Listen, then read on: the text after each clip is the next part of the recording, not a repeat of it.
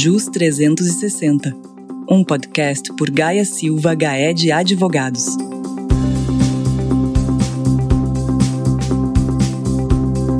Planejamento sucessório. Você já pensou em fazer um?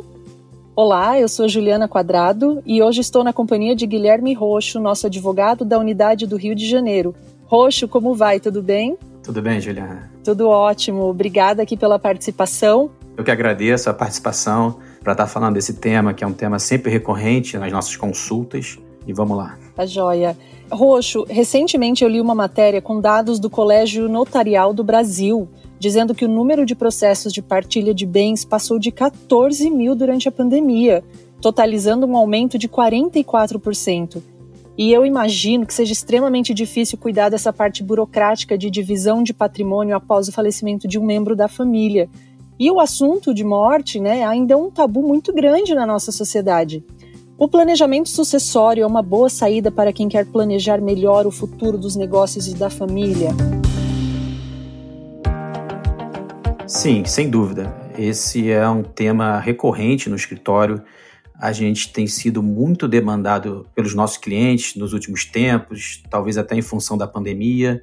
As pessoas estão começando a olhar para frente entender que é necessário sim fazer um planejamento para evitar maiores transtornos, trazer uma economia, é, enfim, organizar o patrimônio de uma forma racional. Roxo, com certeza é muito difícil falar sobre a morte, né? Agora, quando essa questão surge com o cliente, como que o cliente recebe isso? Qual que é o impacto né, que ele tem quando esse, esse tema é tratado? A gente sempre nota um certo desconforto para falar desse assunto. Como você mencionou, é um tabu na nossa sociedade falar da morte, o que, que vai acontecer com a morte, mas é algo que tem que ser tratado. Qual filho vai ficar com qual bem ou como proteger o patrimônio. E também tem outros temas sensíveis que são abordados, como por exemplo doar o patrimônio para alguém que não seja o herdeiro natural, proteger o patrimônio contra um genro, uma nora. Esses assuntos acabam surgindo, a gente sente uma certa preocupação em falar sobre isso, assuntos que não são discutidos no ambiente familiar. Por isso é importante que o cliente tenha muita confiança no advogado e ter certeza que nós, advogados, tratamos isso com muita confidencialidade nada do que é dito por uma parte é, é, conversado com outra. Eventualmente, nós marcamos reuniões separadas com diferentes membros da família para entender a necessidade de cada um e para que a pessoa possa ficar à vontade para dizer o que ela pensa, ainda que seja tratar o patrimônio em benefício de um filho ou, como eu disse, proteger aqueles bens contra um futuro herdeiro, uma futura nora é bem delicado mesmo, Roxo. Acho que exige uma relação de muita confiança, né, para tratar desses casos. Mas agora, são só esses casos delicadíssimos que são tratados ou tem algumas coisas que fluem um pouco mais naturalmente? Não, Juliana, pelo contrário. Na verdade, até o mais comum é que se siga o caminho ortodoxo, né, como diz a lei, metade do patrimônio vai para o marido ou para a esposa, dependendo do regime de casamento, e que haja uma divisão igual entre os filhos mas a gente nota que algumas questões, às vezes, nunca tinham sido nem cogitadas pelo cliente. Essa divisão entre os filhos ou essa divisão com a esposa, ela pode ser racionalizada. Você pode deixar um filho com um perfil mais empresarial, com as cotas de uma empresa, por exemplo, pode deixar bens que são mais fáceis de gerir com um filho que não tenha tanto esse pendor empresarial. Então, a divisão ela pode sim seguir um caminho ortodoxo, mas ela pode também ser mais direcionada de acordo com os interesses de cada membro da família. Muito interessante, Roxo. Eu, por exemplo, não entendo nada de planejamento patrimonial. Agora, pelo que você me trouxe, existem então diferentes formas de fazer uma sucessão, é isso? Você pode me citar alguns exemplos, explicar um pouquinho melhor? Existem muitas formas, a gente até diz que não tem receita de bolo. Então você pode fazer, por exemplo, uma doação em vida, pode fazer um testamento, pode botar os bens dentro de uma sociedade holding ou pode fazer um apanhado dessas soluções. Não existe uma resposta pronta. A ideia aqui justamente é trabalhar os interesses de cada membro da família, olhar o patrimônio e tentar direcioná-lo de uma forma mais racional, de preferência evitando custos, evitando um processo de inventário longo.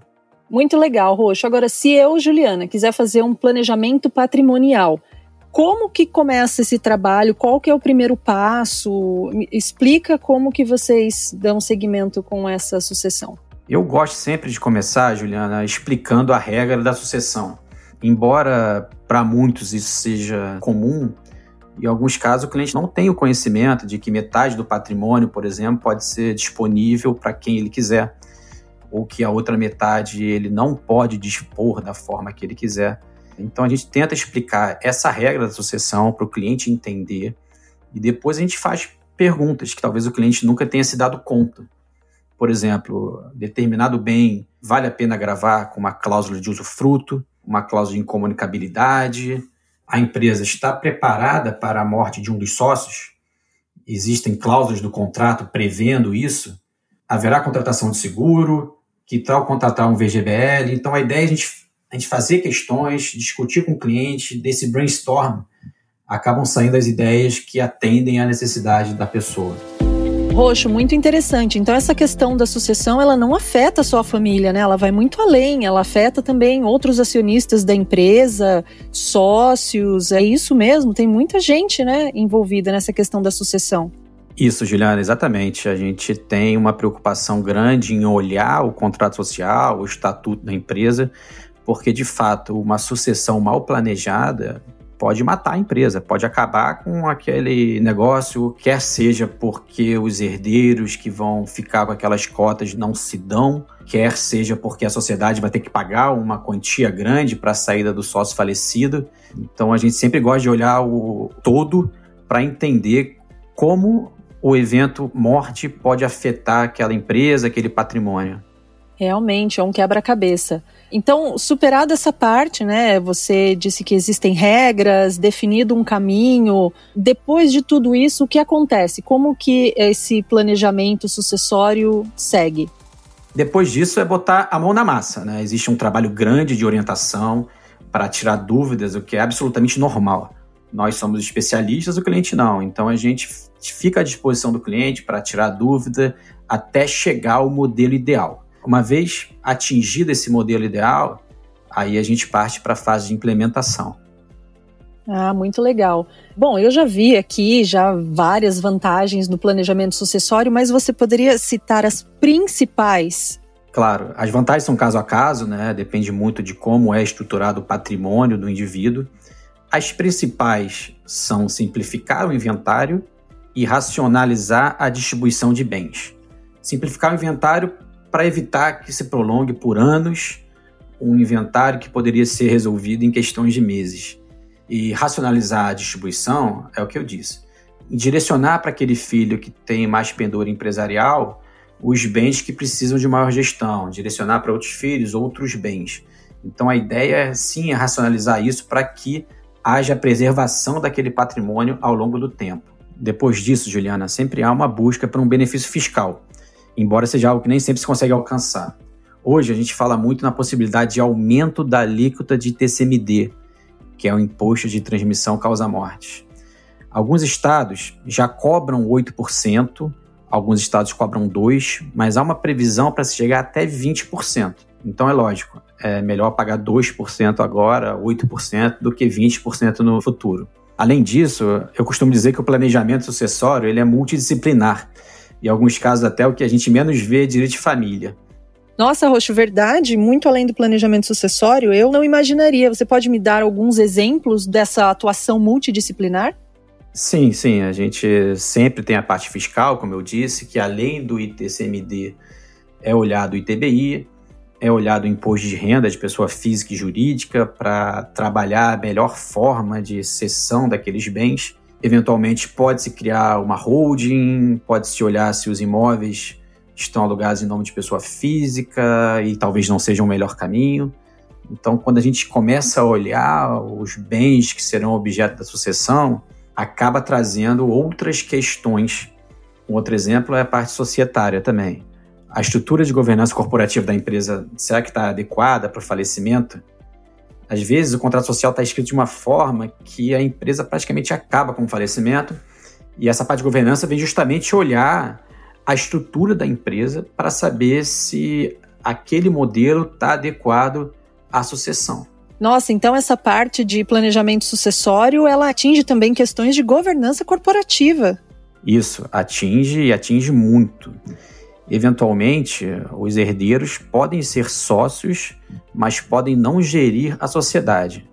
Isso, inclusive, é muito comum, que a sociedade tenha previsão de que, embora os herdeiros possam ser donos daquelas cotas, eles não vão participar da sociedade ou só vão participar se atender a determinados requisitos, como uma experiência fora, uma experiência no exterior, uma pós-graduação.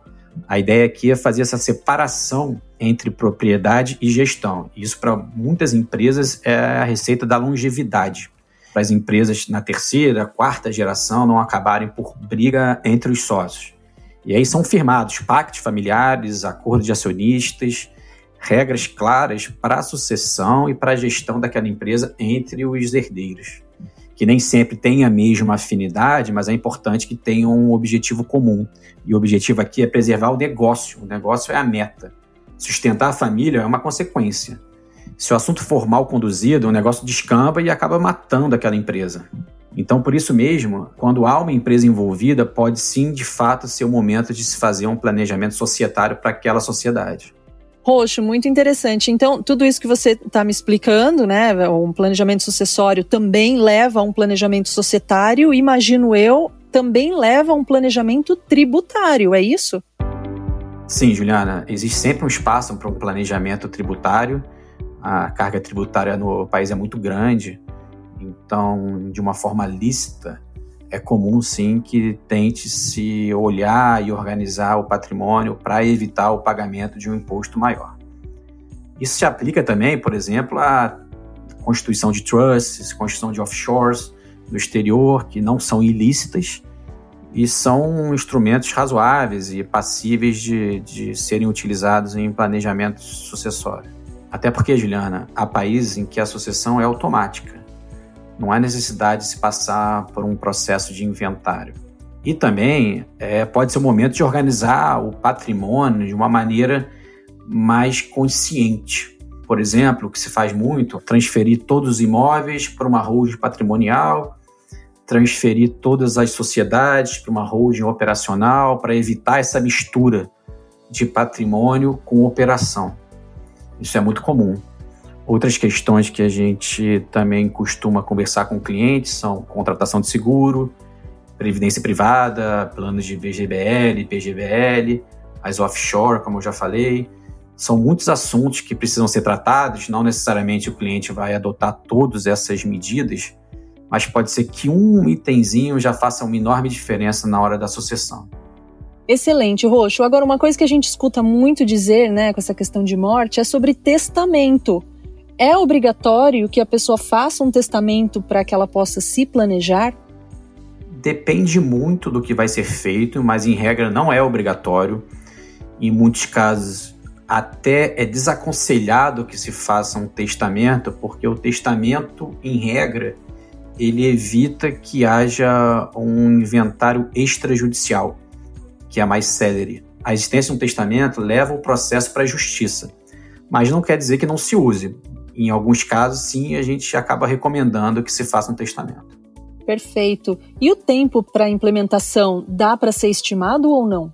O tempo sempre gera um pouco de angústia no, no cliente, até porque são propostas de muitas opções e é um leque infinito. Então, o que a gente costuma fazer quando há muitas opções é dar um passo de cada vez. Vamos olhar primeiro o que for mais urgente e importante. É o planejamento sucessório, então vamos lá fazer a transferência dos bens.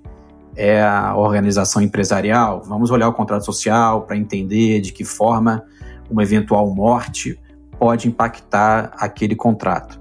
Então, o tempo depende muito do que vai ser decidido, mas é importante dar um primeiro passo, entender a urgência, qual é a necessidade do cliente. Talvez dê para organizar tudo de uma vez só, talvez não dê, mas tudo bem. Feito é melhor do que perfeito, afinal, né? Com certeza. Agora, qualquer pessoa pode fazer um planejamento sucessório independentemente da idade? Sim, sim. A gente tem clientes aqui com filhos pequenos que já estão pensando nesse planejamento. Vai depender eh, de cada caso, da situação, quantos bens, mas não tem idade para se fazer um planejamento, até porque, infelizmente, a morte a gente não sabe quando é que chega, né? Com certeza. Agora, Roxo, você comentou há pouco sobre tributos, né, que, que as pessoas, empresas, enfim, acabam tendo que pagar nessa, nesse planejamento sucessório. Existe alguma novidade sobre o tema, alguma mudança prevista? Então, Juliana, além de rumores sobre um possível aumento do ITCMD por alguns estados, tem uma questão recente que é o ITCMD sobre bens localizados no exterior.